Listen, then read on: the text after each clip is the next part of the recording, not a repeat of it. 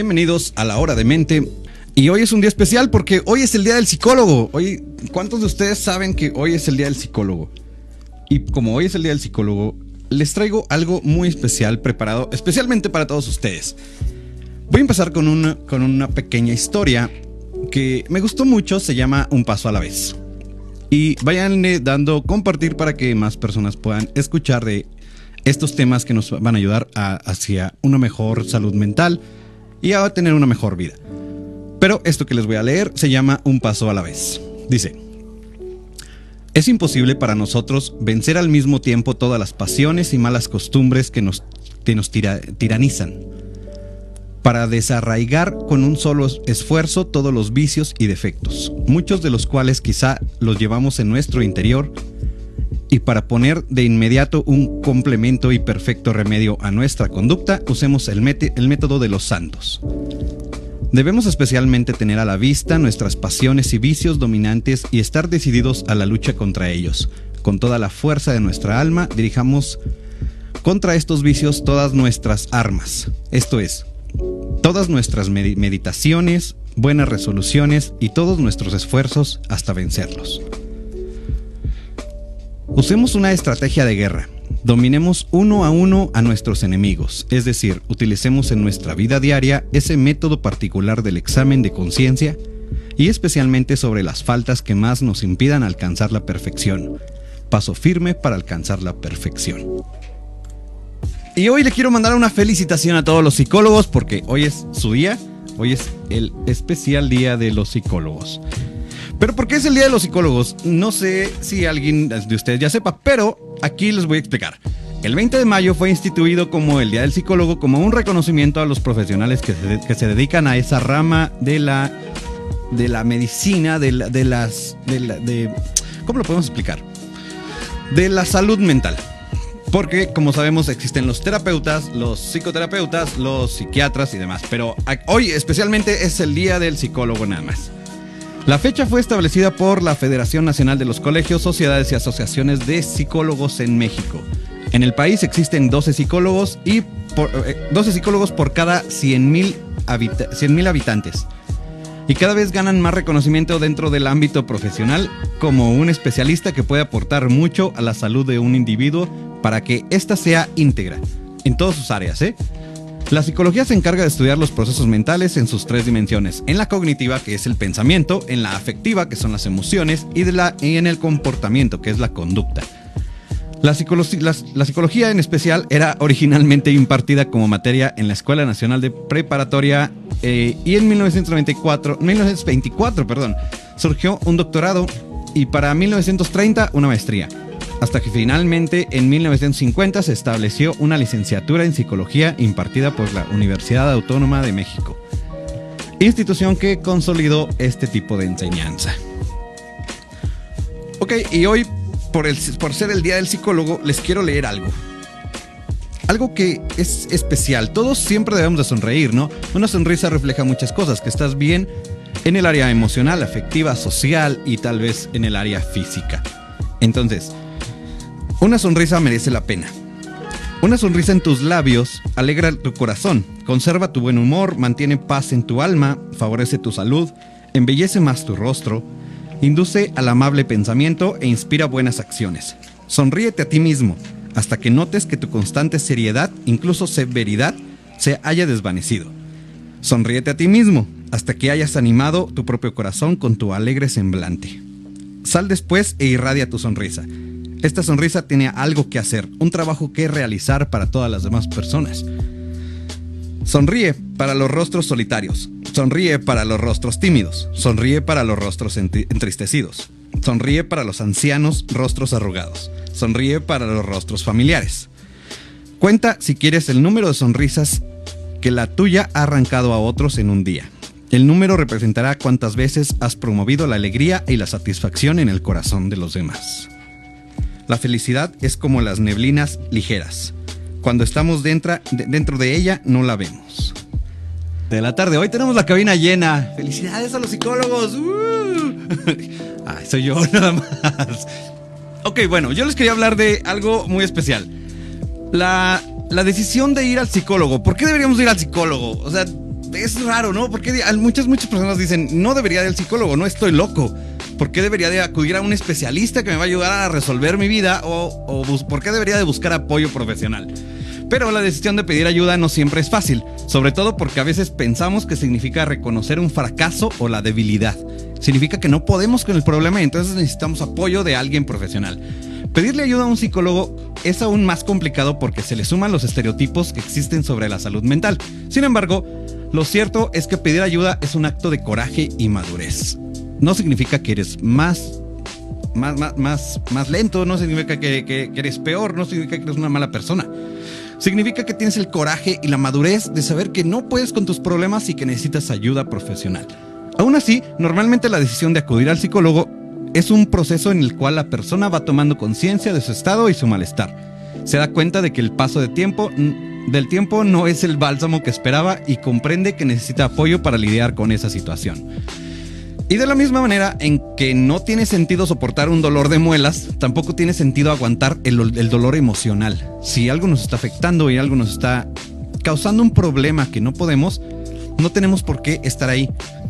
Eh, hay una frase que me gusta mucho que dice que el dolor es, es inevitable, pero el sufrimiento es opcional. Uno va a sufrir lo que tenga que sufrir porque es el proceso natural, pero si buscamos ayuda, podemos pasar por ese proceso de una mejor manera y encontrar los recursos y las herramientas que nos pueden sacar de ahí más fácil, más rápido y que pueden ser perdurables para toda la vida. Eh, es importante que comprendas que no siempre tienes que enfrentar todo tú solo. En muchos casos el paso del tiempo no es bálsamo suficiente y no sirve para curar la herida sino tan solo para añadir capas de resentimiento, de odio o tal vez de alguna frustración de que no podemos hacer las cosas. De hecho, considera que las emociones reprimidas antes o después salen a la luz, tarde o temprano van a, salir a la luz. Los sentimientos y los traumas que no se expresan terminan acumulándose en el inconsciente y cuando se conjugan ciertas condiciones, estas pueden llegar a explotar, tal como si fuéramos un globo que vamos llenando de emociones, que vamos llenando de resentimientos, de cosas que no nos, que no nos ayudan, que nos afectan de una manera que no podemos eh, tener una mejor vida, hasta que llega el momento que ese globo no va a soportar más y va a explotar. Por eso es que debemos de buscar ayuda.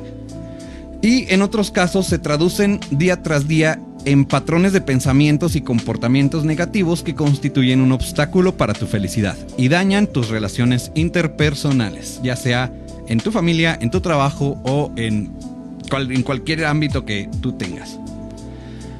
Pero volvemos aquí a la hora de mente, así como todos los lunes de 6 a 7 de la tarde. Les comentaba de las buenas razones de por qué debemos ir al psicólogo. Una de ellas era de que no debemos de cargar con un problema solos.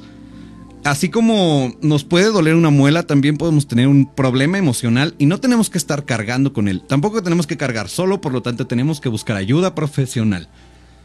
Y les comentaba, les comentaba que regresando íbamos a tener esto de las siete buenas razones para ir al psicólogo. aunque hay muchas más razones para ir al psicólogo, obviamente, ¿no? Más de siete. Pero ahorita nada más vamos a mencionar siete. O también que pueden llevarte a solicitar la ayuda profesional. Vamos a ver solamente estas siete razones. Punto número uno, tener un espacio solamente para ti. Muchas personas anteponen las necesidades de los demás a las suyas ya sea porque se trata de sus hijos, los padres o la pareja. Sin embargo, relegarse siempre en un segundo plano pasa una gran factura desde el punto de vista emocional que puede generar sentimientos de soledad y vacío, a pesar de que estés rodeado de gente.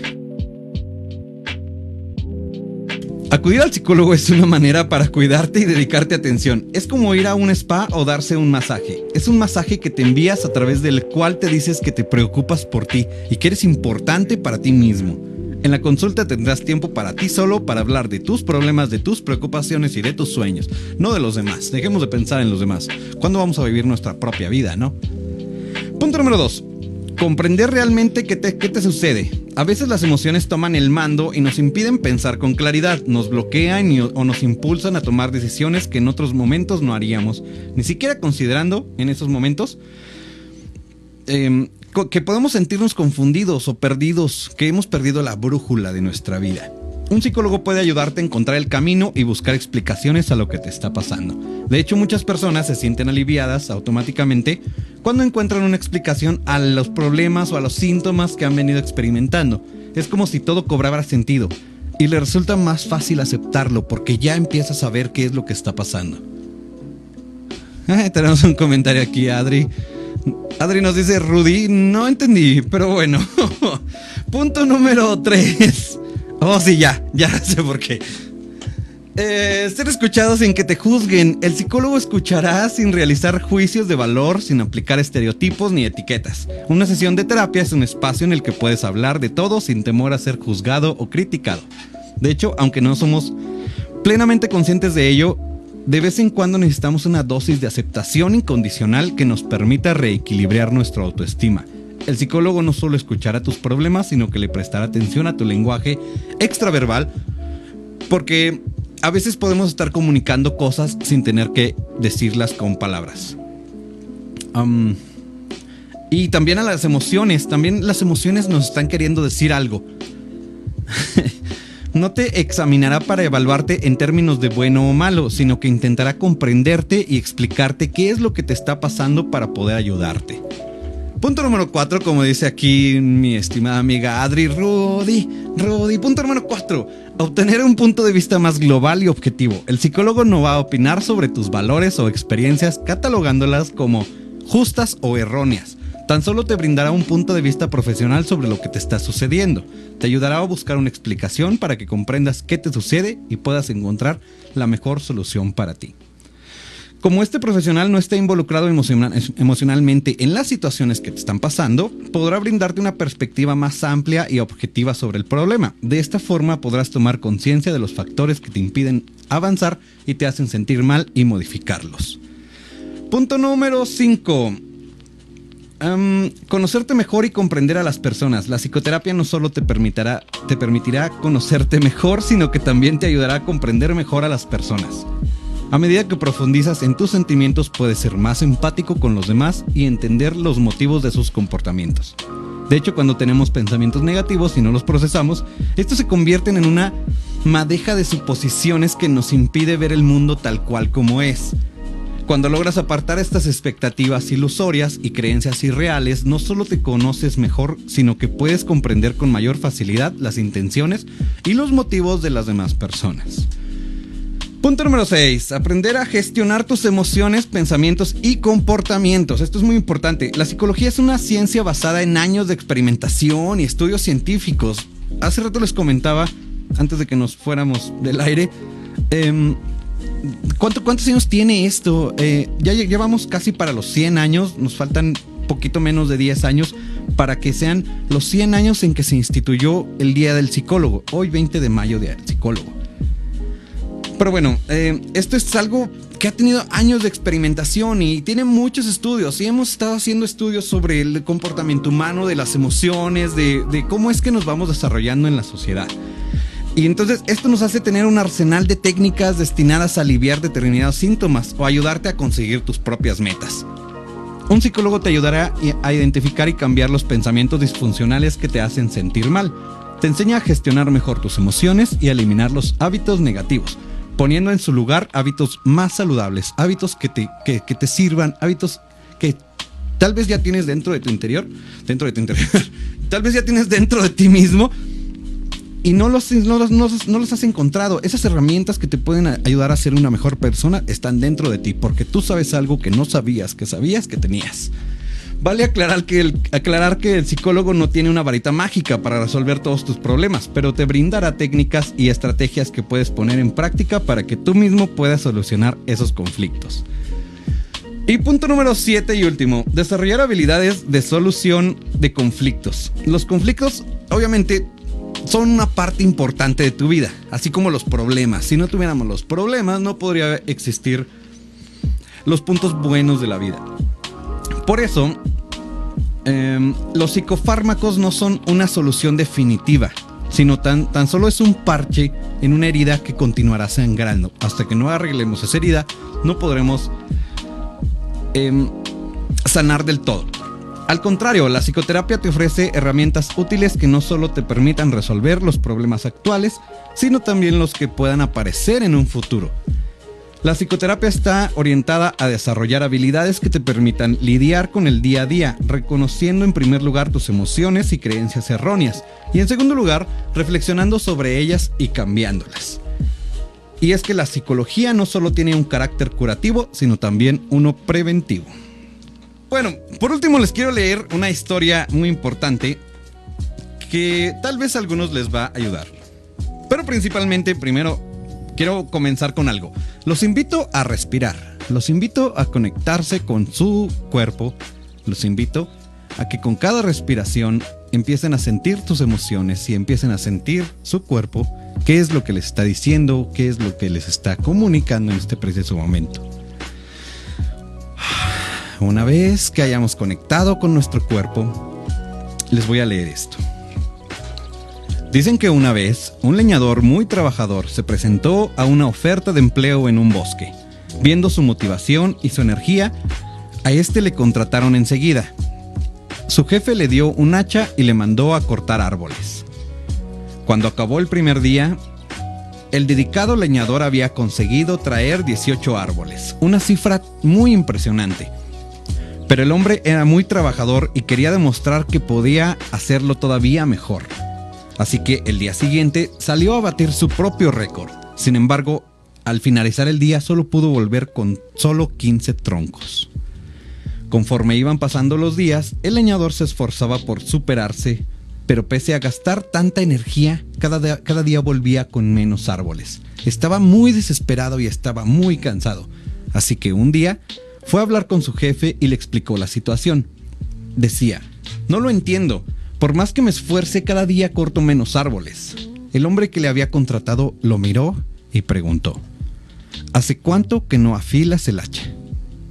¿Afilar? No tengo tiempo para afilar, estoy muy ocupado tratando de cortar árboles. Y así como de esta manera el, leñador se enfocaba en solamente cortar árboles, no se dio cuenta que sus herramientas y sus propios recursos eran lo que le iba a hacer un mejor leñador. Así podía cortar mejores árboles y más árboles día con día. Por eso es que debemos de enfocarnos también en otras cosas que nos pueden ayudar a salir adelante y así como él debemos de afilar nuestra hacha.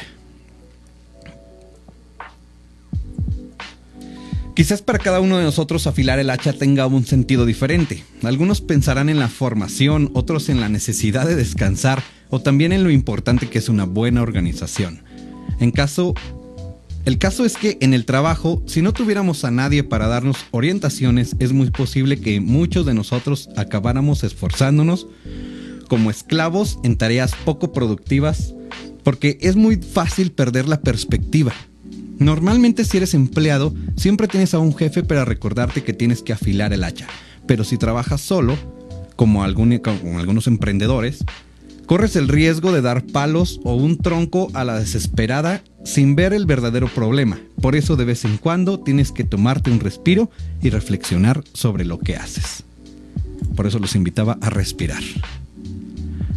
Ok, tomando una última respiración, quiero invitarlos a que se conecten el próximo lunes a las 6 de la tarde. Esto es la hora de mente.